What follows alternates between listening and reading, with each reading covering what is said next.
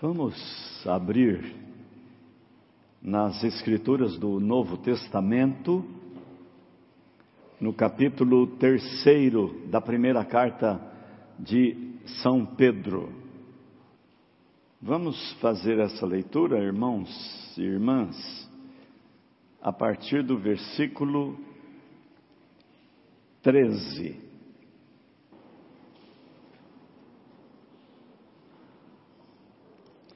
Uma alegria muito grande retornar a esta igreja que mora no meu coração. E de ver esse trabalho maravilhoso que Reverendo Valdinei, juntamente com seu conselho, vem realizando aqui no coração da nossa cidade de São Paulo. Queria falar com os irmãos e com as irmãs sobre a Bíblia, o livro da esperança. Me lembro quando cheguei no nosso seminário, hoje chamada de FATIP, é, em 1964. É, sempre o nosso mundo teve é, correntes teológicas e filosóficas que ocupam o nosso imaginário que ocupam é, nossas reflexões. E naquele ano surgiu um, um livro chamado Teologia da Esperança, de um dos maiores teólogos reformados dos últimos, eu acho que eu não erro em dizer, dos últimos 50 anos, Moltmann. E toda a sua obra é baseada na reflexão sobre a esperança, que em meio ao caos que o mundo está vivendo, há esperança. E ele fala de algo é, fantástico, que nos advertindo, uma, época, uma ética do medo vê crises mas uma ética da esperança reconhece possibilidades que surgem destas crises. E ele parte do, do pressuposto justamente de uma das maiores crises que a, a história da humanidade já experimentou, que foi a crucificação de Jesus. E ele vê a partir daquele momento dramático da história do cristianismo, quando os cristãos é, que estavam no braço da esperança, de repente, essa terrível crise abate sobre os cristãos no mundo, sobre os seguidores de Jesus. E, mas ele não fica na, no drama da crise da morte de Jesus. E ele tem o foco da sua reflexão sobre a esperança que nasce com a ressurreição. É a porta que se abre para a esperança com a ressurreição de Jesus. Pedro, nesse texto, irmãos e irmãs, fala de um momento terrível vivido pelo povo de Deus. É, esse, esse momento aconteceu mais ou menos entre o ano 62 e 64 da era cristã, quando uma grande perseguição, a partir de Jerusalém, e que se espalhou por todo o Império Romano, é, atingiu a cristandade. É, o sofrimento, inclusive Pedro viveu esse sofrimento, Pedro foi preso, foi torturado. É, então, aquele momento terrível vivido pela igreja. Mas, no meio de todos esses desafios, Pedro chama a atenção que aquele momento era um dos mais oportunos para a igreja dar o seu testemunho. Era o momento mais é, importante da vida da, da, daquela comunidade que nascia para falar justamente da esperança que estava no coração daquela gente.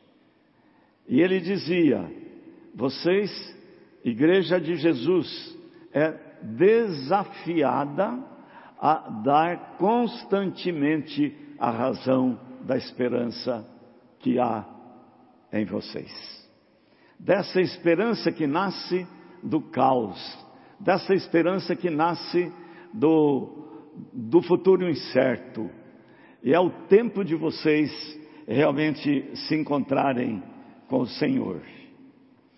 E ele fala daquele momento dramático vivido pela igreja.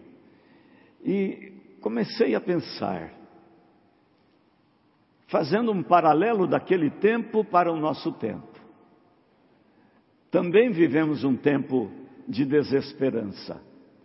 Também vivemos um tempo onde é, poucos têm praticamente tudo e muitos praticamente não têm nada.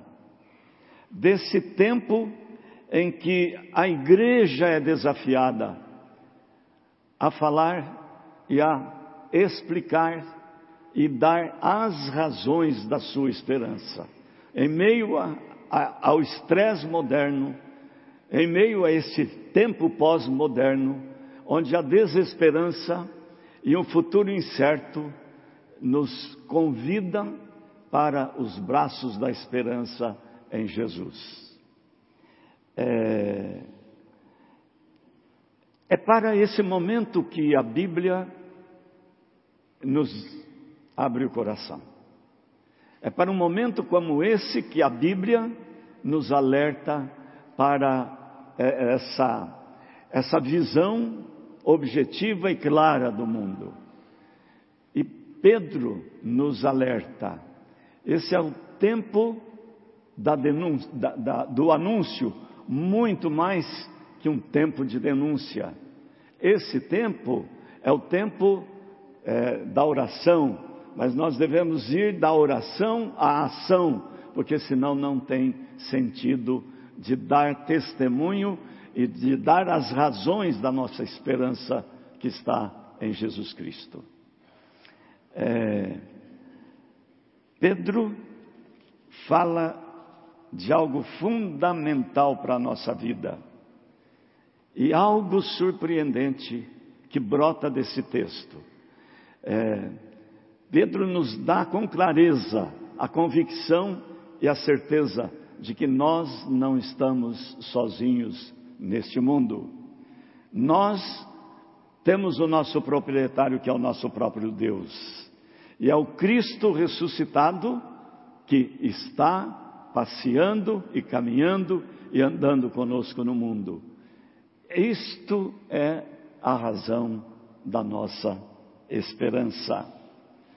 É, para um mundo que se dirige às pessoas é, constantemente com essa ética do medo, a palavra de Deus nos convida para estarmos nos braços das possibilidades, das grandes possibilidades que se abrem para a igreja dar o seu testemunho neste mundo. É, Bíblia, o livro da esperança. Nós, pregadores, antes de nos apresentarmos como julgadores do mundo, nós somos chamados para ser os arautos da boa notícia da esperança que chegou para todos nós. É, eu gosto de pensar, irmãos, sobre é, um, um aparelhozinho que nos dá é, direção e caminho e que nos enche de esperança, que é o, o GPS que nós usamos e nos dá a esperança de chegarmos dos nossos destinos. É, ele nos avisa dos perigos. Ele avisa de buracos até na pista, de carros no acostamento, de radares. Mas ele também nos leva para lugares perigosos. Recentemente, uma família de turistas foi parar no meio de uma favela no Rio e, e teve a sua vida ceifada. E eles estavam acompanhando o GPS. Deus é o nosso GPS. É um GPS que nos enche de esperança, mas é um GPS que nos leva para os braços da segurança. Em Deus, nós não temos só a esperança de chegarmos ao, a, ao propósito que está no coração de Deus, mas Ele nos dá a segurança do percurso e da nossa caminhada. É, irmãos, nós temos aí na nossa mão a palavra de Deus na nossa língua. A Bíblia está traduzida para mais de 3.500 línguas no mundo. Mas há uma estimativa que nós tenhamos cerca de 7 mil línguas no mundo. Portanto, ainda muitos, muitos povos estão sem a escritura na sua língua. Deus falando ao coração dessa gente na sua própria língua. Isso incomodou terrivelmente o menino lá pelo século XVII, que aos 12 anos se converteu. Não sabemos quando ele foi parar na, hoje, é, Indonésia, naquela época, a, a capital da Indonésia se chamava Batávia, e lá esse menino se converte, aos 14 anos ele começa a ficar angustiado, porque o povo dele, de fala portuguesa, não tinha a Bíblia na sua língua. E aos 14 anos, esse menino chamado João Ferreira de Almeida começou a tradução do, a partir do Novo Testamento. Aos 16 anos de idade, ele já tinha concluído a tradução do Novo Testamento. E eu fico aqui no meu coração imaginando o que é que leva uma criança, um adolescente, um jovenzinho se apaixonar tanto pela Escritura Sagrada ponto de fazer essa tradução para que Deus falasse ao coração do seu povo, da sua gente, na língua que eles pudessem entender e compreender. É, gosto de lembrar de outra menininha, que aos sete anos na Inglaterra, foi levada pela mão da sua mãe, da sua professora, até a casa do pastor da aldeia. E lá, a, a professora perguntou para ela: Você gostaria de ler a Bíblia? Ela disse: Mas eu posso fazer isso? É claro. E ela se emocionou, as lágrimas, lendo as Escrituras Sagradas, tendo uma Bíblia diante dela. Ela saiu ali da casa do pastor e disse: Eu ainda vou ter a minha Bíblia. E saindo dali, ela começou a trabalhar. Durante seis anos, essa menininha chamada Mary Jones, ela trabalhou e guardou todas as moedas que ela recebeu nesse período. Até que, ali na sua adolescência, ela disse para a mãe: Mamãe, prepara um lanche porque eu vou atrás da minha Bíblia. E ela viajou a pé vários dias, três, quatro dias, até chegar num lugar onde disseram que lá tinha Bíblia para vender. Ao chegar, o pastor olhou para aquela criança, mas uma Bíblia custa muito caro. Ela disse: Eu sei, mas eu trabalhei seis anos para ter a minha Bíblia. E o pastor disse: Só que a única Bíblia que eu tinha aqui, ela já está é, já está reservada para alguém. E ela começa a chorar. E o pastor, condoído, diz: Mas vamos fazer o seguinte: você leva esta Bíblia. Ela voltou para sua casa, pelo caminho emocionada, mas deixou algo no coração daquele pastor. Reuniu toda a sua comunidade, os seus colegas, e disse: Isto não pode continuar acontecendo. Nós temos que trabalhar para que as Escrituras Sagradas, para que a Bíblia, o livro da esperança, esteja e possa chegar nas mãos de quem quer ter uma Bíblia. É, essa menina nos, me ensinou, disse o pastor, que a esperança não morre no coração e, e que a Bíblia pode, pode nos levantar e nos levar a enxergar outros horizontes. Aquele grupo tomou uma decisão e em 1804, na Inglaterra, surgiu a primeira sociedade bíblica do Brasil, a Sociedade Bíblica do Mundo, que recebeu o nome de Sociedade Bíblica britânica e estrangeira. É, doze anos depois, ela chegou nos Estados Unidos e foi fundada a Sociedade Bíblica Americana. E o que que essa pequena criança fez, irmãos e irmãs? Em 1808, com a abertura do, dos povos, é, dos nossos portos às nações amigas, pelo rei Dom João VI, essa abertura possibilitou chegar ao Brasil a primeira remessa de Bíblias.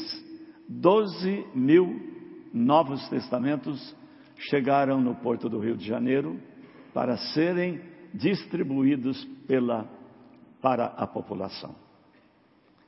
É, e a gente passaria aqui, irmãos e irmãs, contando as os grandes feitos de esperança que as Escrituras Sagradas têm feito para o gênero humano. Que Deus esteja conosco, que nesse dia da Bíblia, ame, ame este livro. É, mais do que isto, lembre de orar pelas 150 sociedades bíblicas no mundo. Lembre de orar pela sua sociedade bíblica. Ela não me pertence. A Sociedade Bíblica do Brasil pertence a todos os irmãos e a todas as irmãs. Não pertence ao nosso diretório de São Paulo. É, a Sociedade Bíblica do Brasil, a gráfica da Bíblia, que está lá e que é a maior gráfica da Bíblia do mundo e que é, produz Bíblia para mais de 100 países no mundo, ela pertence à igreja, pertence a você. Então queria convidar você, não apenas a falar desse livro da esperança, mas falar para o mundo é, que vale a pena, vale a pena, em meio a um, um futuro incerto, mas as promessas do passado prenunciam prelúdios da mais bela harmonia, porque a palavra de Deus está falando no coração de quem está sofrendo e a esperança está nascendo. Amém.